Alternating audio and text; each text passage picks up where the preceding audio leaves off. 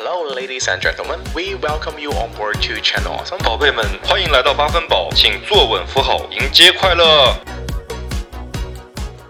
Hello，欢迎来到八分饱。我们是一档由两个在深圳生活的小哥为您创造的都。都市生活侃侃而谈的泛泛类播客节目。我们的目标是邀请所有的社恐年轻人一起来参加我们的卧室狂欢派对。欢迎去苹果 Podcast 上面给我们一个五星好评，也欢迎大家去关注我们的同名微博，在微博上面跟我们互动哦。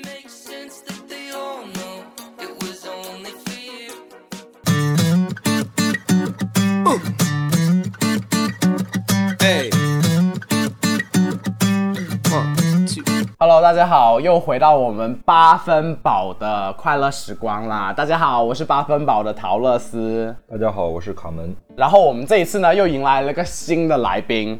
这个新的来宾呢，不 真的得了，我不得了。这个新的来宾在我们还没有开场之前，就跟卡门已经这可以说吗？可以啊，为什么不可以？这次我们又是远程录音，然后在我们还没有开始之前，这位来宾呢，跟卡门直接聊骚聊上了我，两个互相不知道对方是谁。不过不要紧了，好了，我现在郑重介绍一下我们这位朋友，他的名字叫 Mariano。呃，我们先来欢迎一下 Mariano。欢 Hello，迎 Hello，大家好，我是 Mariano，然后现在 base 在上海。像陶乐斯介绍说的，我和他是在 Clubhouse 上面认识的，然后也是通过德文，然后德文开了一个房间，就在讲那个关于 GV 明星的一些东西。然后我就在说我最喜欢的是默布人畅树，对 Thomas b r a 对 n 陶乐斯也说，然后我们就互相说，哦，你也喜欢，那就要不就加个好友吧，对，然后就这样认识了。所以你为什么会想上我们节目呢？嗯，是陶乐斯邀请我的，因为我觉得我很高贵，对。你也没有负担嘛？就是万一红了怎么办？Mariano 应该没有负担吧？我想没有负担，对，我可以简称你为玛丽吗？可以啊，可以玛丽啊。不错。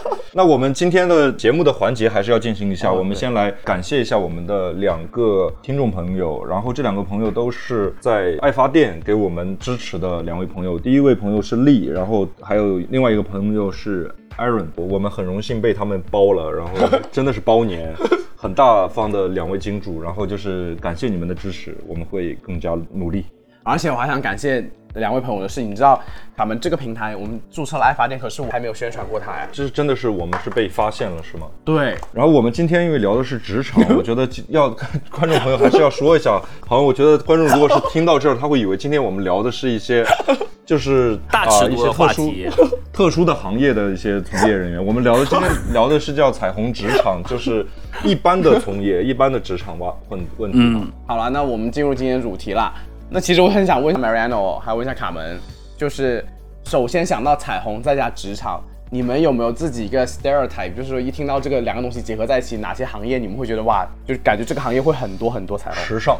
公关类、公关、时尚、广告。公关，然后就是从大学开始分专业这种里边儿，就一般的，比如说什么文学院、外语学院、传媒学院、传媒学院这种，对就这些比较多。重重点的区域。那对应的那些行业，通常情况下也是属于就是集中度比较高的。哎，但是我想的，我一开始想的是什么健身教练啊、空少这些，健身教练和空少，我觉得就是彩虹群体分布的那个密度，其实我觉得还好，因为空少其实只是大家概念上会有对所谓的什么制服诱惑有、啊有些的。对 YY，所以他们会觉得说空少是有是有一些，但是因为有那种示范作用，就是有那么几个空少在这个圈子里面比较有名的，嗯然后大家都会联想到一联想到这个职业就会想到那么几个人。OK，对，但是我觉得密度其实应该是正常的。我是觉得彩虹职业的整个密度的话，其实也以我的了解来说，我觉得就是广告、时尚外加公关这类的彩虹人群是比较多的。对商务类的好像也对，商务类的会多一点。其实我以前对公关这个词都没有什么概念，我只记得公关就是以前看电线杆上面的广告，什么招培男友、公关 招男女公关、招培友什么之类的那些。没有，其实公关就是一个危机管理的一个范畴，相它相当于是一个咨询下面的一个东西。危机处理啊、宣传品牌啊、做 branding 那一套。对对对，就是那套。所以那个玛丽，你方便透露你是从事什么行业吗？呃，广告，你就是广告这个行业的，对，然后，你你觉得在你们的这个行业里边，其实也是属于密度比较大的。没有，就我公司就有很多 gay 啊。就你自己身边的这些，他们对于在工作中出柜这件事儿，他们的态度怎么样呢？呃，我是这样的，就是我进到我公司的第一天，我就直接跟我所有 team 的成员，我们不是进公司的那一天，我们会去吃一个那种迎新饭嘛？迎新的饭，对对我们你就直接是扎着双马尾，穿着小 小礼服去的是吗？并没有，并没有。然后就是有一个同事问我，他他问我说，为为什么我现在有女朋友吗？我说我现在没有女朋友，但是我想找男朋友。哦然后我就直接出柜了，我就很大方的就直接跟我所有的同事说了这个事情。然后你入职之后呢，就是发现同事也大概对这个事情的态度也是跟你差不多的，是吗？什么差不多的，就是接受吗？还是怎样？自己如果是的话，也会大方承认这件事儿。有些同事不会承认吧，私底下会相认吗？比如说在抽烟的时候，可能就嗯，就就就说一下呀，就为什么你不找男朋友或者怎样的一些东西 所以在办公场所有发生过什么自己的事情吗？啊，没有。我不信。在公司里面，我不是做设计，也不是做 account，我是做技术这一块的东西。所以你哦每天沉浸在 coding 之中的话，你就没有那种心思去 办公室恋情、办公室 fetish。OK，I'm not，I'm not OK。但是 Mariano，我很好奇有一点就是，当你在迎新饭上跟他们说了，就是很大方承认说你自己是之后，问你问题那个人他是什么反应啊？嗯，他就不说话了呀。就干在那了吗？是我们公司的那个应该是企业文化，就是要包容、接受所有的性取向，不管你是直的、弯的，在你的这个职场是听不到那种歧视的语言，没有歧视，完全没有歧视。哦。有一个问题是这样的，就是如果嗯，有那种性别歧视或怎样的话，你直接投诉到集团里面去。哦，对他集团里面，他可能会派人来调查。对，哎，那这点我又很好奇，你待的算是一个外企吗是外企。？OK，外企好像是一个做的比较对对对，是。那卡门是哪个行业的呢？我是传统行业，所以我我跟你的境遇是完全相反的，就是我们的办公室里边充斥着各种 家庭的问候。就家庭问候是另一方面，还而且对这个群体是有一些歧视的部分的、呃，所以你就不会在公司里面去不会。出柜。对我们公司所有的，我觉得是这个群体的人都是在做同样的事情，就是从大到小的团体、啊。团队都是，因为大家都是往主流文化的方向去靠拢，所以即使你是你为了在这个职场环境下生存下去，你只能去掩饰以及去往他那边去靠。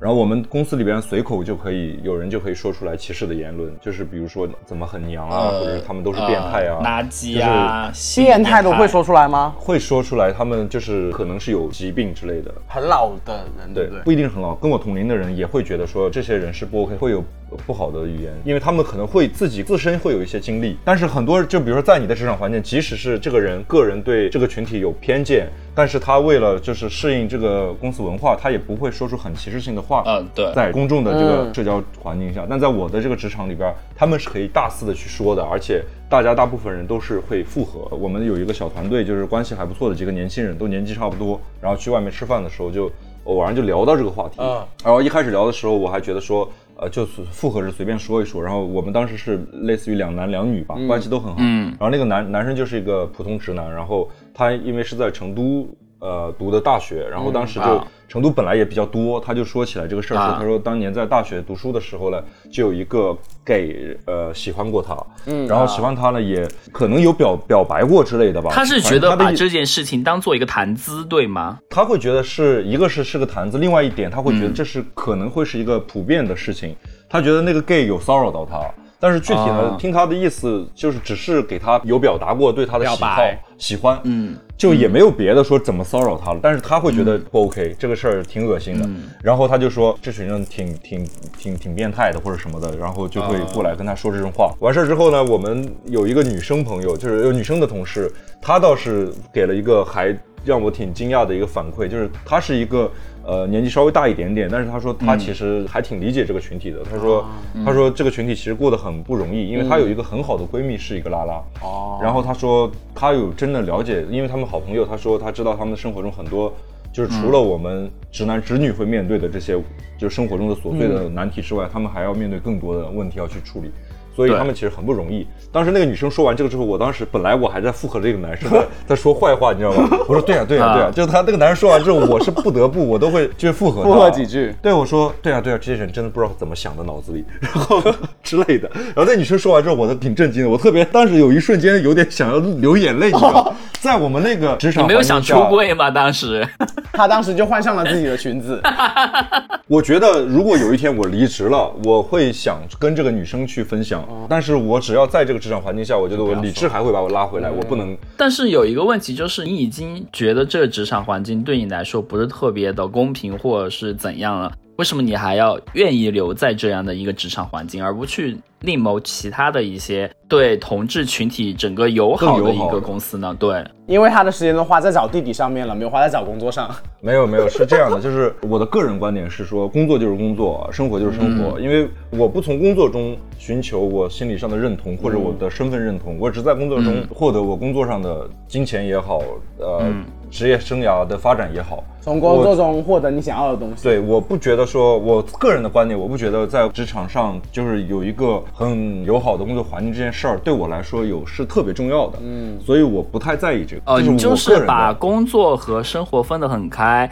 然后，既然是工作的话，那么同事之间其实可以不用理睬，同事就是同事，并不是朋友。对所以没有必要向他透露有关于自己个人方面的一些任何的信息。我和你只是在白天这八个小时之中，我们是同事，然后我们能够彼此协作，做完一些重要的事情，工作上的事情。然后等我下班之后，你就给我从我的脑袋里面滚出去。嗯 类似于吧，我就去找我的可爱的小弟弟，然后约对吗？后一部分有点问题，前一部分基本上是对的。对我我我我觉得后一句我不是，我觉得后一句才说到重点。哎，卡文你不行，现在变成 Mariano 在拉主场了，你知不知道？那你赶快努努把力把他拉回来好吗？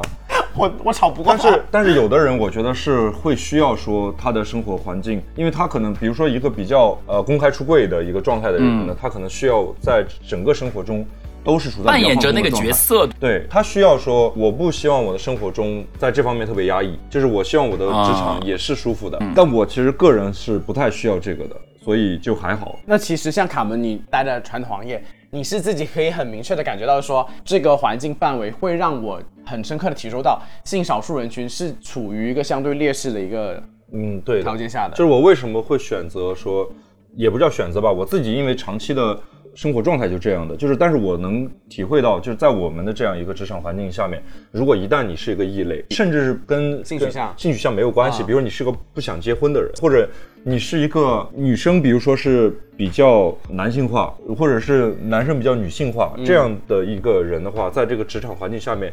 都会受到很多的歧视。传统行业或者是在中国传统文化支配下的这些行业，或者是说职场环境，他们所带来的所带来的，就是他们一定会去找那个主流的价值观，往那个方向去靠拢。一切是违违反这个原则的，即使是跟工作完全没有关系的，他们都认为是会影响工作的。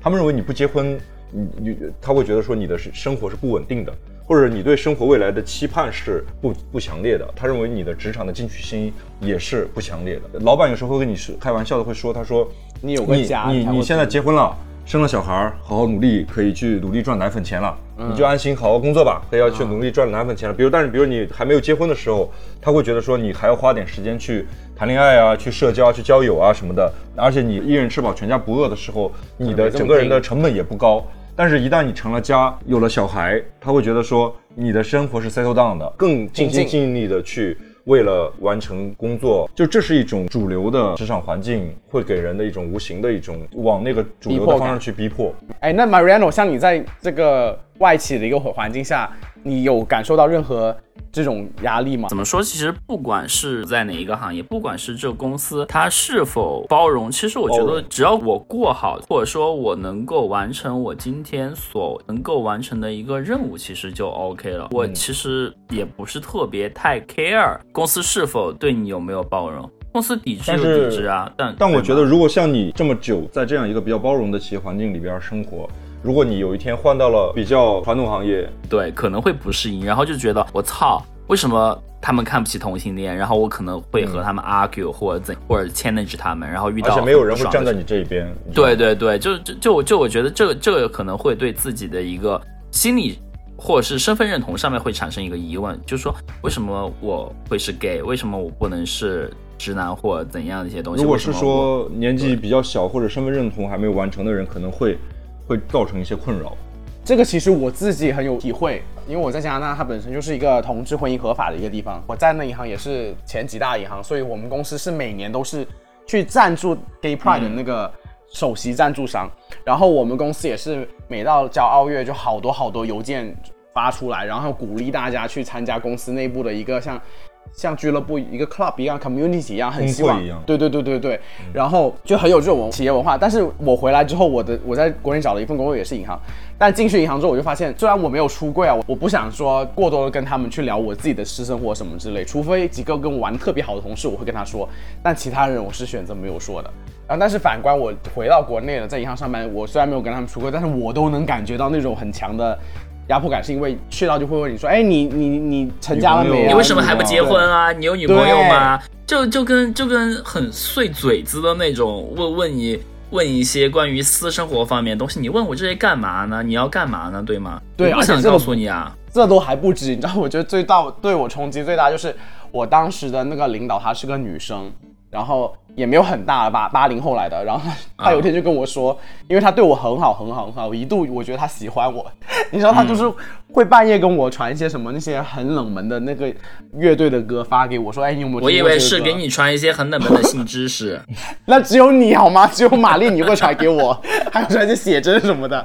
然后有时候他会发现文艺片过来，你知道吗？搞到我都不知道怎么接，然后我就立刻去问亚当说：“喂喂喂，你看过什么文艺片？给我说几部，我要跟这个领导聊天。”接下来那个时候，他开始跟我说什么？他身为一个女生，她觉得很大压力。其实职场对于女生来说是很不公平的。像她说，如果她过了三十，她还没有成家的话，假如她要换工作，可能很多公司不会请她。她可能不会吧？我觉得是过三十岁的女生，如果你没有结婚、没有男朋友的话，很多公司愿意要呀，乐很乐意要这种啊，因为他们会没有结，因为不是因为如果结了婚的话，那肯定面临就是要生小孩儿，然后生小孩儿，然后要要请产假，什么陪产 你假，不结婚。也要，你得先结了婚，你才能请产假，才能生小孩、对啊，，我你就告那诉你们还没结婚呢，我 never 不结婚，所以我要为这个公司效忠一辈子。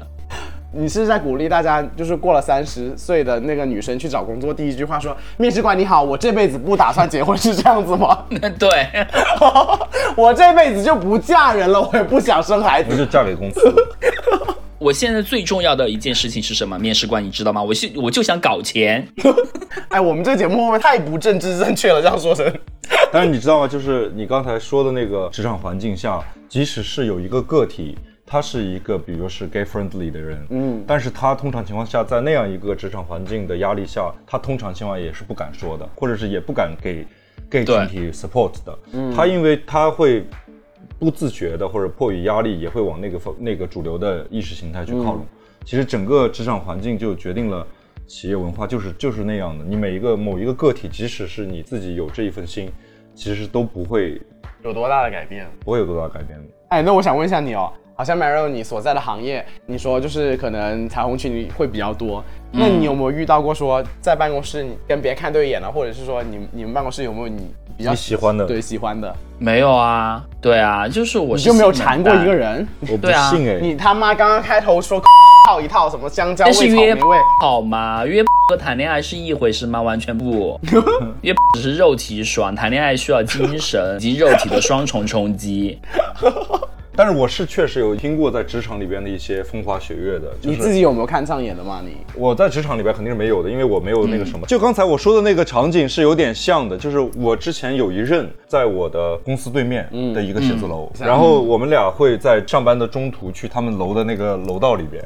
嗯 两个人刚认识的时候，可能都会稍微有一点冲动，然后就会说，你胆子这么方便，因为为就职场的问，我为什么会问这个问题？我觉得职场就是有个好处，就是方便，你随时随地想来就来啊。我觉得你这出发点也不是很对，鼓励大家在职场搞是，吗我？是这样的，我是觉得就是说，因为对于卡门来说，卡门他是一其实无所谓，但对于零来说，零是很矜持的一个，嗯，对，所以它不可能就是。安静、呃干净需要一个好的场，但是那对，因为它是这样的，因为如果你在公司里面，比如说搞一些事情的话，你首先要做第一步是什么？清理一下。对，那如果假如今天早上你不小心就跑肚穿稀了怎么办？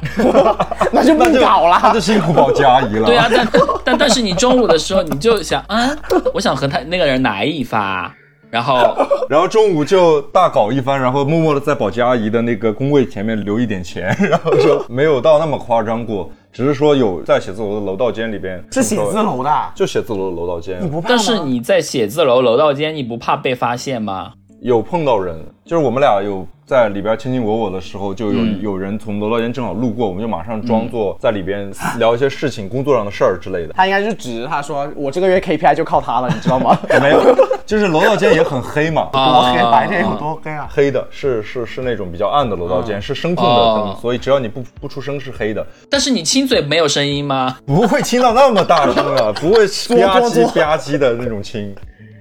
但是会有是不一样的体验，就跟车震啊，或者是沙滩啊之类的，是一种特殊的体验吧。对 Marino，我是一个站着不能搞的人，你是吗？我是我站着不能搞，站着就我觉得很累，就我必须要躺在床上。对，我必须是要躺着的。你不是还喜欢上位吗？对，不是我的意，就是我不能站着，站着跟蹲着有什么区别？也就是不是因为蹲着更累啊不是因为你做一的，你是整个人直着站着，当零的要弯腰哎。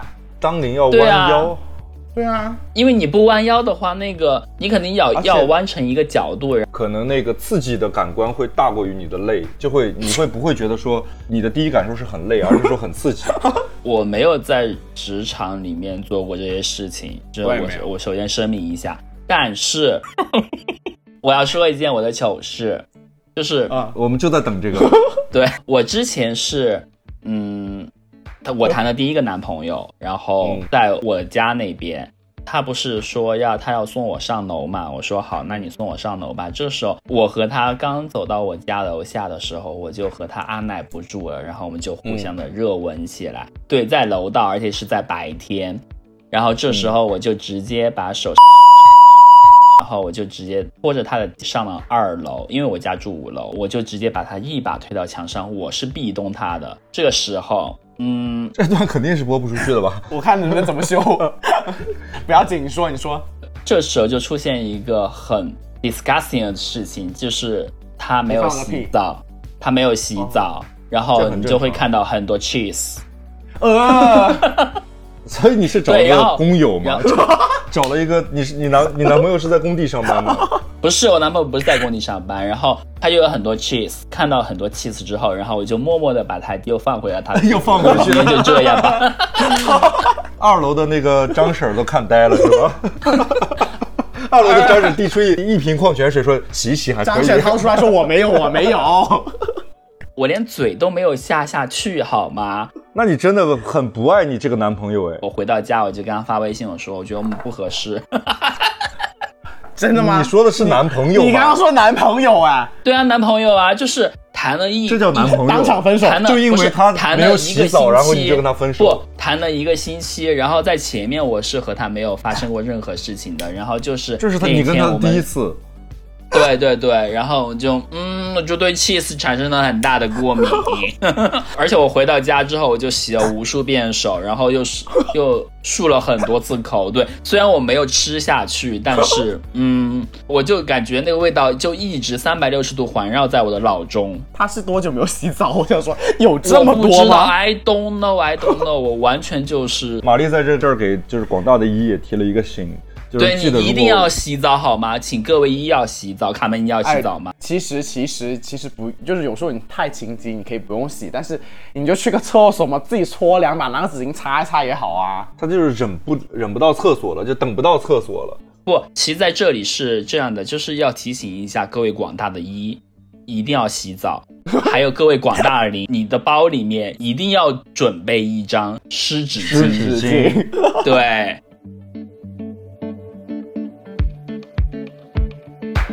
如果你喜欢我们，欢迎去苹果 Podcast 上面，给我们一个五星好评，也欢迎大家在我们置顶微博上扫描二维码打赏我们。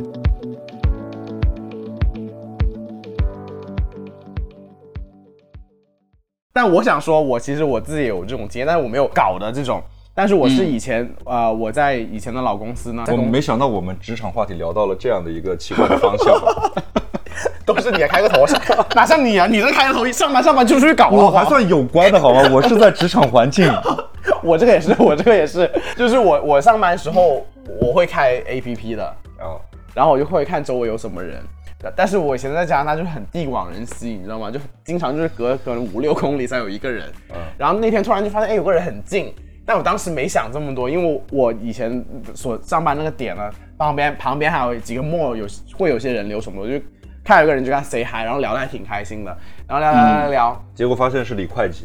不是，然后你知道这个，这个然后就聊聊的，他他就说，哎，你做什么的？我说我是做银行，他说这么巧，我也是。我说哦，真的我说中了吧然后他说，哎，你是你是哪个银行的？然后我就说我是哪银行。他说，哎，我也是。然后他说，哎，你在这个银行做什么？我说我是做什么做什么。他说我也是。然后我就说啊，就在隔壁是吧？然后第二天上班他在隔壁 team 的，我就是我见没人，但是我太你是不认，之前是不认识。根本就没有印象。但是我跟他很默契，两个人看了互相看了，知道是昨天聊的人，我们从那一天开始再没有联系，再没有联系，我们两个见到面都不会打招呼所以。也不是喜欢的类型，其实还是说也 OK 的，但是就是迫于说是在同一个这么近的这个工作环境下，就不要再搞得搞得比较尴尬。对，我就觉得陶乐斯这里就显示出了他的一个矜持。对，你就你干嘛这么矜持呢？不是就直接我当时，我当时想的是这个人呢，看起来是我可以跟他搞，但是我想搞完就拜拜。哦，你本来是想的是一个 one night stand 之类的，对，我想搞完就拜拜。那如果我这种情况下呢，我要跟他搞，搞完又拜不了拜，每天他见面都还不如就不要跟他说话，当做啊，每天见面打招呼，哎，上次还可以。这种也惨，也也蛮惨的。对呀对，就是你能够看到每天能够搞的人，结果又搞不了，然后那我还有我还有个同事要搞的我，你还有个同事还没搞，不是不是，我还有个同事要搞我的 那个故事。呃呃，一次把它说完。哦，我还现在已经到同事 C 了哈，同同事 C。这个人呢，他他开始跟我不是同事，嗯。然后就是机缘巧合下，有一年我去大游行，然后在 A P P 上面原来刚才聊过，Gay Pride 吗？对 Gay Pride，、哦。然后呢，呃，去了之前，以前在 A P P 上跟他跟跟他聊过一两次天，但是那时候都没有交换号码，什么都没有的。因为我她不是我的菜，但是她男朋友是我的菜，是吧？她有男朋友，她那时候我不知道她后面有没有跟她男朋友分手，没有三，陶乐斯可是呃 international，不要吵。然后到你听我说，然后这个 Gay Pride 上面认识她之后，她就拿让我当面问我拿号码，我不好意思就给她了嘛。嗯。然后，哎，卡妹，你记不记得过我到了回国有一天，我在我们群里面还说有个人发了他自拍的 过来给我，啊，就是这个人，你知道吗？他还在勾引你，还在，就是他后面有一天我就。他拿了号码，整天会传 WhatsApp 给我，都不理他的。嗯，然后直到有一天、我去上班，走走走走走，突然有后面叫泰勒斯，泰勒斯，我一回头，妈呀，是他，你知道吗？嗯，他说我知道，第一次就是看到真人，不是那个是见完真人之后，哦见完真人之后。时隔多年，嗯，然后他叫我，他说啊我也来这里上班了，我在哪里哪里哪里哪里哪里，然后我说哦好好好，然后从那刻就不行了，就是午休的时候也狂发信息来，就一直，然后他这人也很奇怪，嗯，就是我都不跟他搞了哦，然后他还会发他跟别人搞视频给我，我都不知我道他天哪！真的我哎我我他就是特别想搞你，我手机，其实我觉得他有那种做做那种推特的那种潜质，就是他很蛮喜欢暴露的，对呃吗？有一些暴露的倾向，我不知道他喜欢暴露，他他只是拍了给我，就发了给我，他只是群发的，你只是其中的一个。对你只你只是他的一个鱼塘的鱼而已，好吗？我相信我也是。但然后他发了之后，我还不理他。然后有一天他在公司骂我，哎是因为你不理他，对，他说 他说你竟然不回我的路，没有，就是在公司我就跟他们我去买咖啡，叫他说，你知道 you are so rude，you ghost 哦 me，怎么叭叭叭叭叭就在那里说了我两三分钟了，我就当着同事的面吗就？旁边还有人排队啊！哇，我觉得妈妈遇到疯子，然后我马上就说啊，sorry，然后就立刻就跑走了，好吓人！这是我在职场中你这时候就应该一拳打他 上面。Are you fucking kidding me？呃，玛丽，你的语言跟你的行为真的严重的不符 哎，你就是，我想问一下，你刚才说的那个这个事儿是几年前的事儿啊？嗯，那是你最近的一次性我想生活吗？一下，是一三年的事情呢。对，哇，所以你现在是在那个 静安寺里边上班，对不对？你是在寺里边上班，所以是没法那个什么，是不是？没有没有没有，我我现在在静安区，对我是在静安区上班，但是我不在静安你是，在赎罪吗？你是就后来就就入教了，是不是？也没有啊。你听他吹，嗯，我信，我信他，我信他。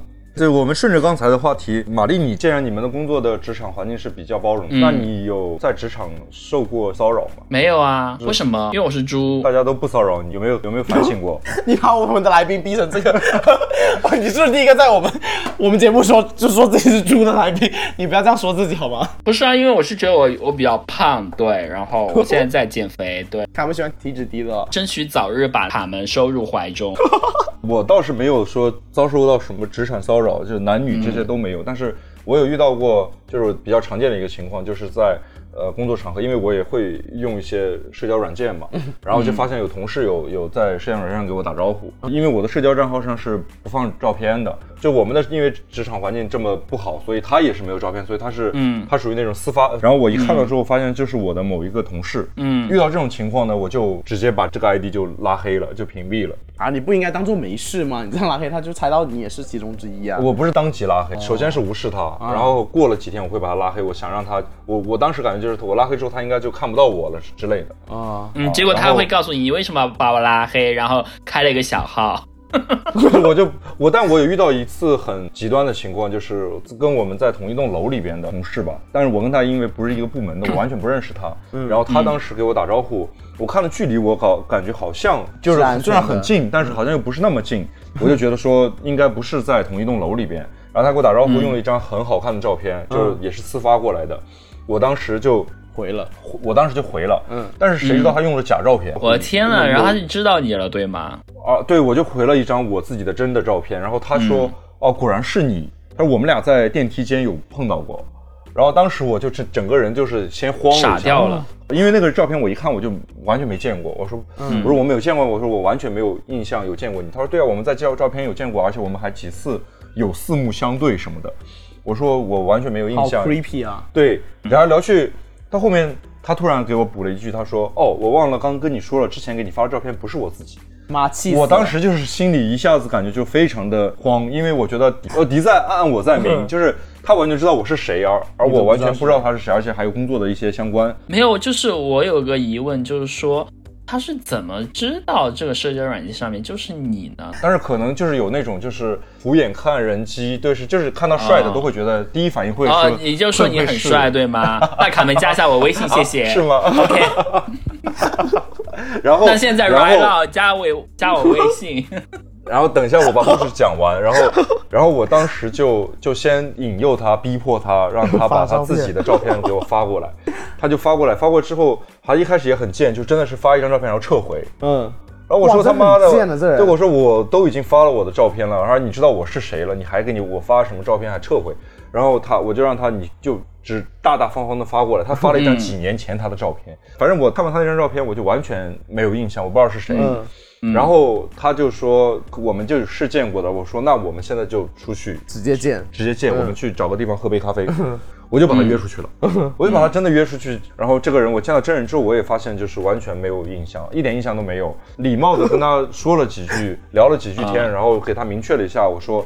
说我的就是我在工作中是很就比较低调的，也没有人嗯同事知道，我也比较介意这个。希望我们在嗯工作场合能够有默契就是对这点的默契是要有的。然后嗯他就说啊，嗯就是嗯行啊，没关系，以后有有有什么有空的话出去吃吃东西啊啥的。我说好好然后但之后就再没有跟他有什么联系了，但你不能拉过黑他多的见不。能拉黑他。对啊这个人就后面成了我一个，就是经常会心里边会觉得隐隐，作痛。在我感觉有点像一定时炸弹一样的一个存在，就是我不知道。那有个问题就是说，那他现在还在你们那个公司吗？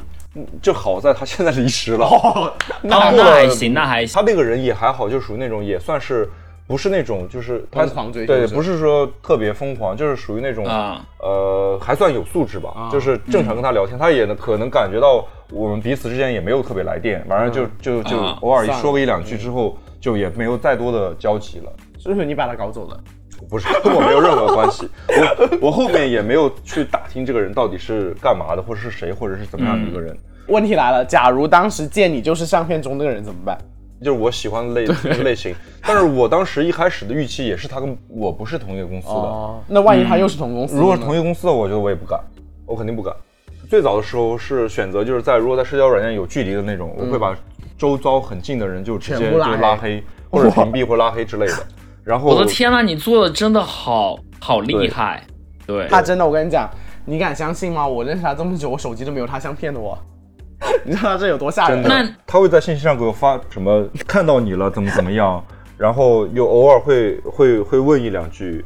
我是觉得这样的蛮 creepy 的，对。我有个问题想问一下玛丽，就是生活中是一个出柜的状态吗？就跟家人或呃，者身是这样的，我跟我家人是没有出柜的，但是嗯我的表姐表妹她都知道，就是有一些亲属是知道的，然后你身边的朋友对对对知道吗？所有人都知道，应该算是半出柜的一个状态。半出柜的对其状态实我是完全不 care，就是说，因为我对父母其实来说蛮有压力的，就是嗯可能这方面的压力会有比较大一点，或怎样的一些其他原因，就是导致我没有跟父母去说我自己是 gay。嗯然后，但是我的表姐表妹就是说，因为之前我大学的时候，就是有一次我失恋了，然后之后我就直接，我我们不是三个人有个有个群嘛三个人有个群，然后就说，我说我今天感到非常难过，怎样怎样的一些东西，我说我想有个事情我想告诉你们，嗯然后这时候他们就直接给我发微信，他们就说什么事？第一，你被骗了；第二，你是 gay。我说我是第二。他说我们早就知道了。我说不应该是第一第一也是吗？你不是也是被骗了才才没有，我不是被骗，就是我是被那个了。我读大学的时候不是一三年，谢谢。好，你继续说。然后就是他们就就会说，他们说我说为什么你们就这么觉得我是 gay 的呢？他们说气场，对，就是他们就觉得嗯，是不是妆太浓了？平时 怎么可能？我不化妆的，OK。为什么就变成小 S 的这个语调了 我觉得卡门你 hold 不住这个类型的，我觉得你 hold 不住。？I will try。我刚才的问题其实是有第二层的。我第二层问题是说，就你是一个相对来说在出柜这件事情上比较开放的一个态度，那你在做职业选择上面，你会主动的去选择一些在呃企业文化上更更加的 friendly、gay friendly 的一个行业或者企业吗？你会做应该选择吗？应该会，对其实你心理上也会有这样的取向，吗对对对。如果有的选的话，如果这个公司是比较传统的，或者是嗯，在你的认知上，它就是一个不太 friendly 的一个企业的话，你会觉得说，那我就不要去。没有，因为是这样的，就是我的整个职业属性，包括我的一个职业生涯，就是我自己规划好的，我是想做一个全站的一个设计师。然后何谓全站设计全？站全站，全站，全站设计师。何谓全站设计师？就是你不仅要会设计整个的 layout 或者是整个的 UI，你更要会写代码。对，就是你，你就相当于就是，比如说两个人要做事情，你就一个人就可以做完了。对，就这种感觉。所以这种东西的话，就是我想做的一个全站的设计师，在很多传统企业或者是一些不太 gay friendly 的企业的话，它是没有的。它嗯仅针对于那种很有就你的行创意的就已经对你的你的这个行业对我的职业这个、我的这个职业属性就给我就是说更偏向我外企。去的，对，更偏向外企，或者是去一些比较有创造型的一些、创造性的一些公司，对，就是广告呀，或者是一些 creative agency 呀，或者是一些国外的一些企业，对，我还有个问题想问一下，嗯。就是问大家啦，身为一个彩虹，在职业上面会遇到所谓的职业天花板这件事情吗？其实我觉得，不管是身不身为一个彩虹，你所面临的职业天花板肯定是有的。首先，你要去寻找一个关于你职业的天花板的一个突破点，你转型也好，怎样也罢，然后你肯定是要源源不断的去积累你之前的一个经验，你可以去做一些适当的转型，比如说。你现在做的是一个传统的程序员这类的东西，你不可能写一辈子的代码，对吗？呃，maybe 可能有很多人会写一辈子的代码，因为在很多的互联网公司里面，它其实有一个不成文的规定，就是三十五岁以后的程序员其实蛮难找工作的，所以你尽力的要在三十岁的时候就开始为自己的一个职业规划打下一个基础，比如说你要做那种 leader 呀或怎样的，你才不会被这个公司所淘汰。那么相应的，你在是个人，在任何的情况下，你都会对自己的一个职业做出一个先、先预判。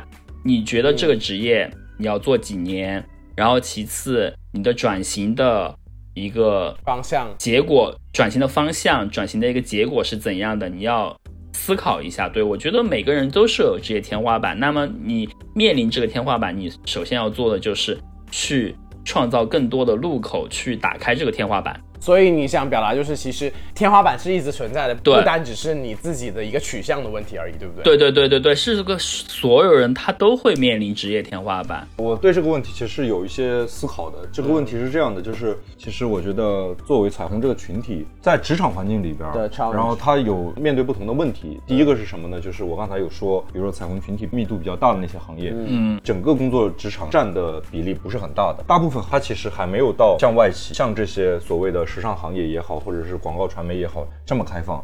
所以他们肯定会面临比较严酷的职场环境，在对于你的这个身份的这个确认方面，或者是支持方面，所以他们这种职场环境不只是会给这些年轻人一些比较大的心理压力，而且真实的会影响到就是你的职场发展。就比如说，你会慢慢的变成那个异类，就你时间久了之后，你发现你不结婚，你跟你身边的朋呃同事没有共同话题。即使你是一个 professional 的一个一个工作的一个人，但是啊你跟他们的关系永远不就不融不到他们的那个团体里边去。他们周围的人开始结婚生小孩儿，然后每天聊的就是房子、车子、孩子。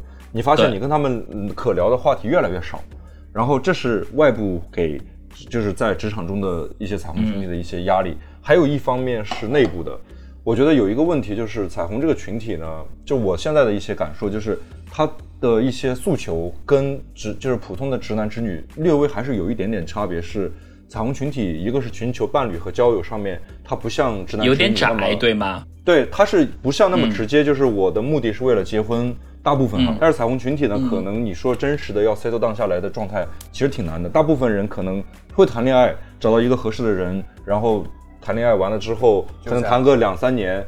有有分手了，很就我们身边其实更长的时间的这种长期稳定关系的人，其实也是比较少的。嗯，所以他的感情状态一直处在一个不太稳定的阶段。然后这其实也会在某些层面去影响到人的整个人的生活状态和工作状态，这是一个问题。然后另一方面还有一点呢，就是其实彩虹群体那一部分吧，也不是全部哈。它会有比较多的社交需求，你有没有发现，就是很多彩虹群体的人呢是喜欢社交的，交新朋友，会喜欢参加一些聚会，啊然后线上线下的交流也好，然后聚会也好，他们的社交的需求更旺盛一些。嗯，然后在这方面的话，精力的分配其实会有问题。有时候我会发现是说，在我们的软件上，比如说认识一些人，就或者看到一些人的状态，怎么发现他们都不上班的呢？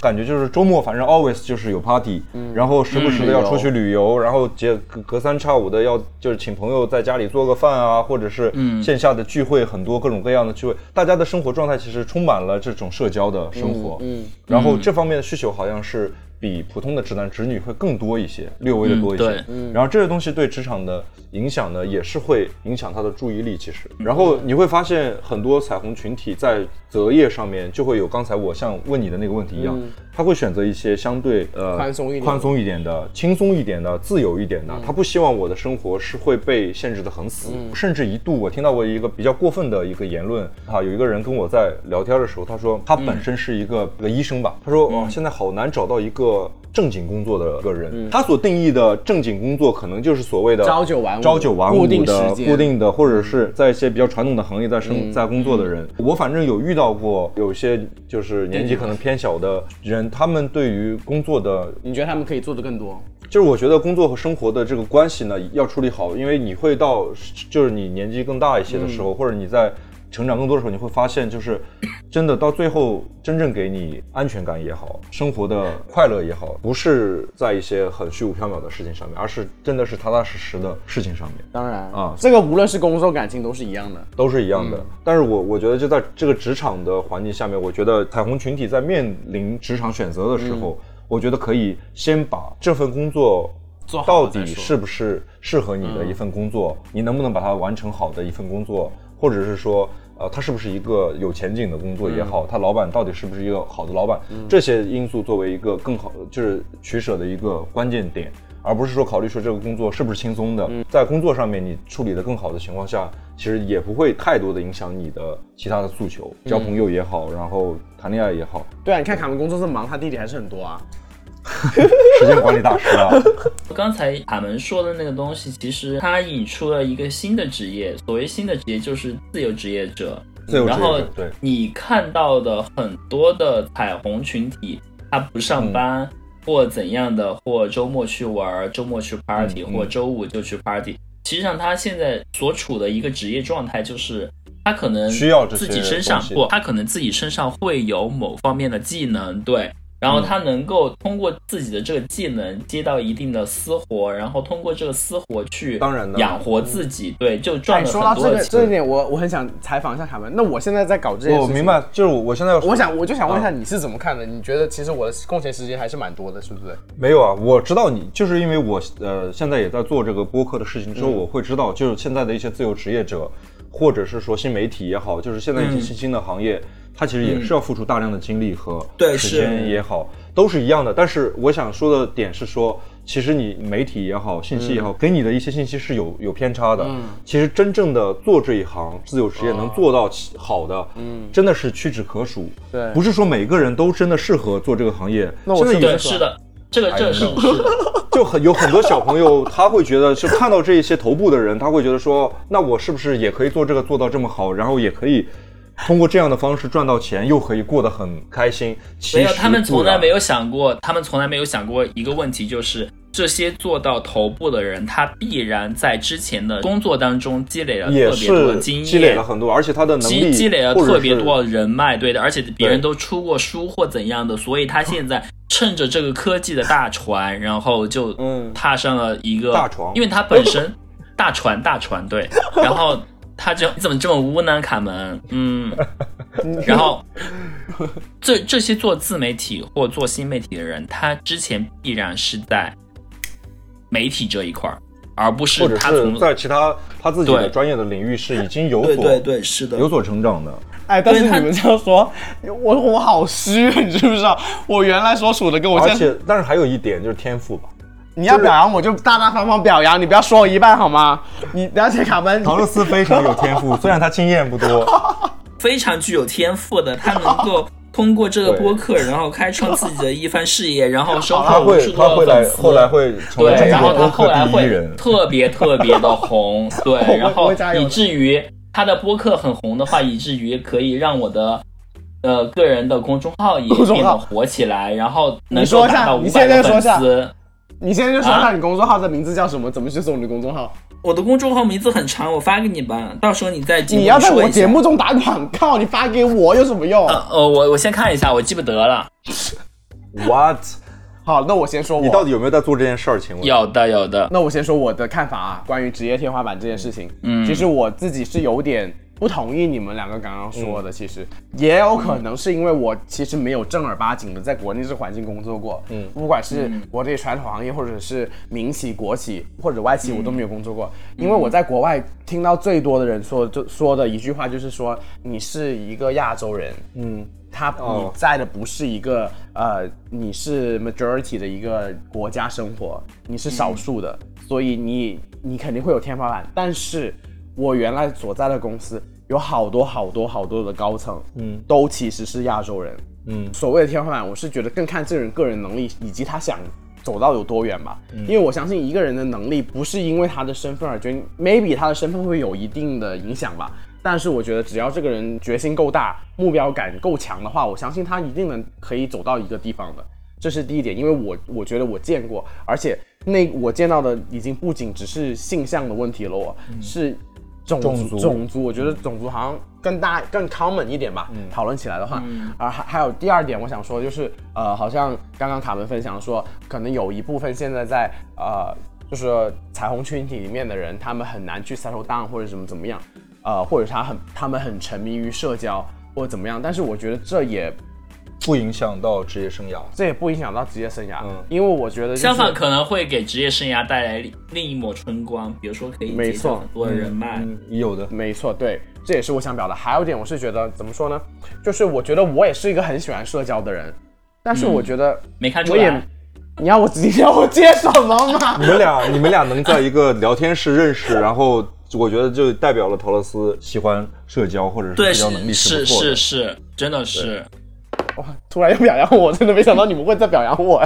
好啦，我就接受这个表扬。我还想说一点，就是说什么跟身边有家庭的人的距离会远，但是我觉得这个其实跟你是不是彩虹也没有太大关系，因为我现在我到了这个年龄，我身边有票人，他们已经成家了，然后要生孩子的生孩子，想要受孕的去受孕。其实你不是彩虹，你是一个呃一个 straight 的一个人，其实你都已经跟成家的人是有一段距离的，这又不是绝对的哦，因为呃我在我在加拿大玩的很好很好的一个女生，她就结婚了，然后生小孩，我们还是很好，然后保持着很好的沟通。对，跟她老公也是，然后包括就是她的小孩，我没回来之前，她说她的小孩出生，我要做她那个孩子的干爹，嗯，就是我身边有好多好多这样的、这样的例子，包括不过可能这也是跟我跟 Mariano 差不多，就是我也是处于一个半出柜的状态，我身边玩的好的朋友都基本上都知道我其实是一个彩虹，那可能我也知道你是，嗯，我觉得一个人的生活状态，呃，可能性向是有一定影响力，但是更主要的是这个人对生活的一个态度吧。我觉得直男直女有很大一票天天不知道自己在干嘛，然后还这个也是这一点你，你你跟性取向没有任何关对系。卡门，你在深圳生活，你还不懂吗？深圳有多少人白天都在那个各种睡大觉，不是睡大觉，去什么咖啡厅喝咖啡啦，晚上去碰迪。对，去蹦迪啦。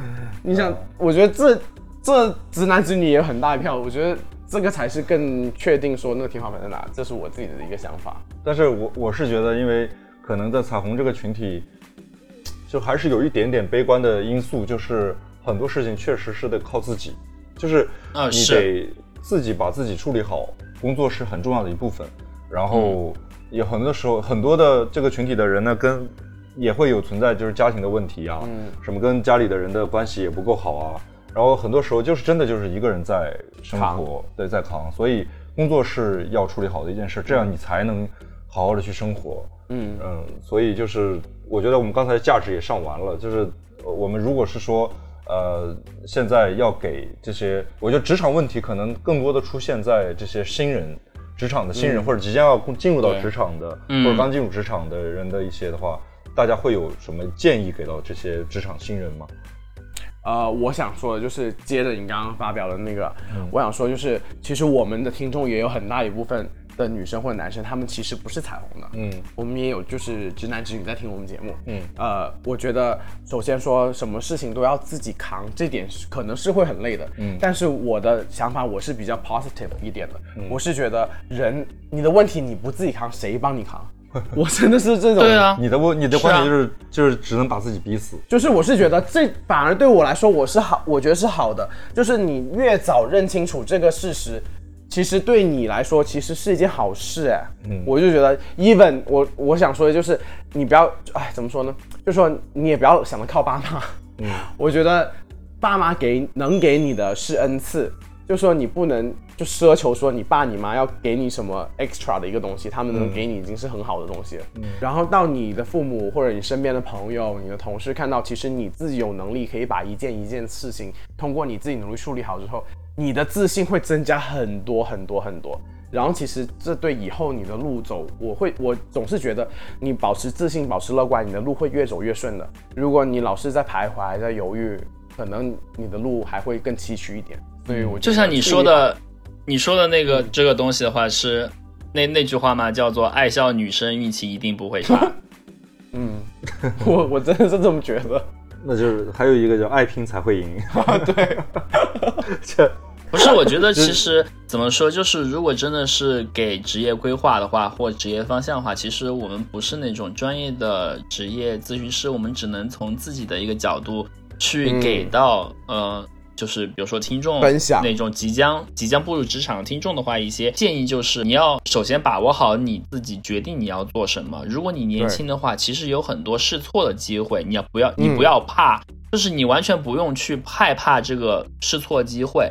然后你只有你自己试错之后，你才知道真正知道自己到底是想要做什么，然后你才会朝着这个你想要做这个东西而去奋斗。对那么三十岁之前，你都通通的可以犯很多很多的错误，嗯，但是，一到三十岁，你就不能再去犯错了，因为你在之前的中，你已经试错很多次机会了，在一步步的错误当中，你要吸取你自己错误的一个经验，然后把它转化成自己的一个什么动力或怎样的一些东西吧，然后就知道自己想要做什么了。还有一个我想分享就是，如果你目标很清晰的话，可能找一个大公司的工作很难，因为我有试过，我刚毕业的时候，我想进就是加前几的银行，我面了超多试，我投了超多简历，一个一个面试消息都没有。嗯，然后我第一件做的事情就是去找需要什么样的一个工作经验，能让对方看到我的。对，看到我的简历，看到你的简历对嗯，那我第一个做的就是做 customer service 嘛，就是客服。嗯，然后还有一个，那银行不外乎就是服务加销售嘛。那再去找一个、一个销售的工作，我第一份工作是拿最低工资，然后我是要开车去去见陌生人。陌生销售，国外有个词叫 door to door，就是你门、门对门，就很像以前就敲你们雅芳什么之类那种、那种感觉。嗯嗯然后我就做，然后认认真真做，前几个月真的是赔钱，工资都不不够 cover 我油钱了。做了三个月之后，我再去投简历，然后那 branch 还是不要我，但是我就是一门心思想要做银行。那这时候我就投了那个电话销售中心，嗯，我就想说，我只要进了这个体系，我以后想跳就更容易了，嗯，然后我就我就去进了第一步就慢慢一步一步的就过来了，对吗？对，我觉得你前期的话还是要努力一点，或者你要想想说有没有各种方法曲线救国，只要你最终的目标能达到就好了。这是我自己的一点感悟。前期就像那个玛丽说的，就是一定要不怕试错，嗯。然后错不怕，但是一定是有目标和有规划的，嗯。就是三十岁这个坎呢，像玛丽刚才也说的很清楚，就是是一个职职业的一个在这所有的职场环境都会面临的一个年龄的一个问题，嗯。所以自己做规划的时候，其实是要做进去的，就是大概我在三十岁的时候，我在某一个行业，我起码要确定一个行业，在这个行业做到一个什么样的位置，有可能说以后可以发展的更好，嗯，然后另外一点，我觉得有一个经验可以跟大家分享，就是一定要多跟有经验的人交流。对就是你的你的工作中，你怎么样去，就是更少的去犯错，少走弯路。其实你光靠看的，光靠你的就是用心去去学习的部分，其实嗯完全不够的。一个有经验的人，他给你的东西是最重要的，最最多的，而且是会有私货的，就是他会给告诉你真实的。你的发展的一个路径，嗯是或者是你的比较容易的能走的一个路是什么？嗯这是说的非常好。如果你喜欢我们，欢迎去苹果 Podcast 上面，给我们一个五星好评，也欢迎大家在我们置顶微博上扫描二维码打赏我们。好了，那今天我们也聊很多了。那其实价值我们聊了大部分的就是职场性爱部分。我们今天主要教了听众朋友在职场怎么，楼梯间啊，卡门教大家去楼梯间。记得每尤其天带陶乐湿纸巾。斯说说了特别多他自己 这些东西，我们听的真的是目瞪口呆啊！好啦 a n y w a y 啦，其实我觉得我们三个，就陶乐斯、Mariano 还有卡门，其实我们最想传达的就是踏实的工作、老实的生活，然后遇到问题勇敢的面对。